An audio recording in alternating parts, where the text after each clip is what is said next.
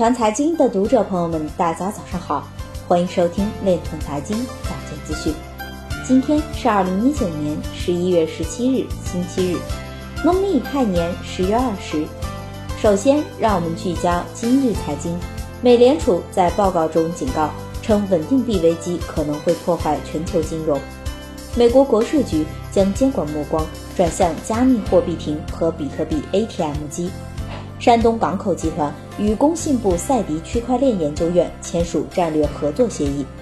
青岛市住房和城乡建设局运用区块链思维实现纸质档案数字化、安全存储等。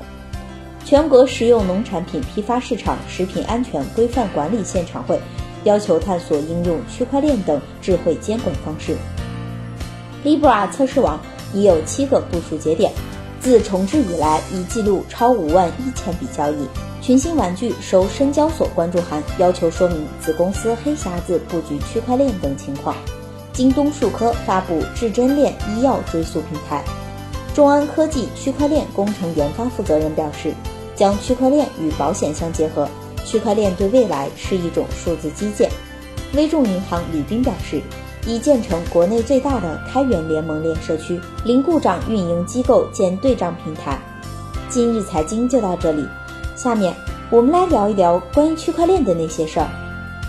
国家市场监管总局网站消息，十一月十四日至十五日，全国食用农产品批发市场。食品安全规范管理现场会在福州召开，市场监管总局副局长孙梅军出席会议并讲话。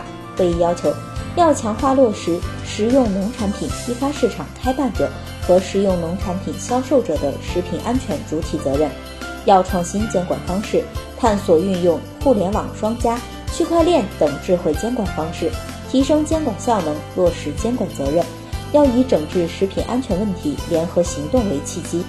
持续抓好食用农产品重点问题的治理整顿，要推动建立食用农产品产地准出和市场准入的有效衔接机制，要持续加大市场监督检查力度，督促生产经营者严格落实生猪产品查验两证一报告要求，严厉打击哄抬价格、囤积居奇等违法违规行为，切实保障人民群众买的安心、吃的放心。以上就是今天链团财经早间资讯的全部内容，感谢您的关注与支持，祝您生活愉快，我们明天再见。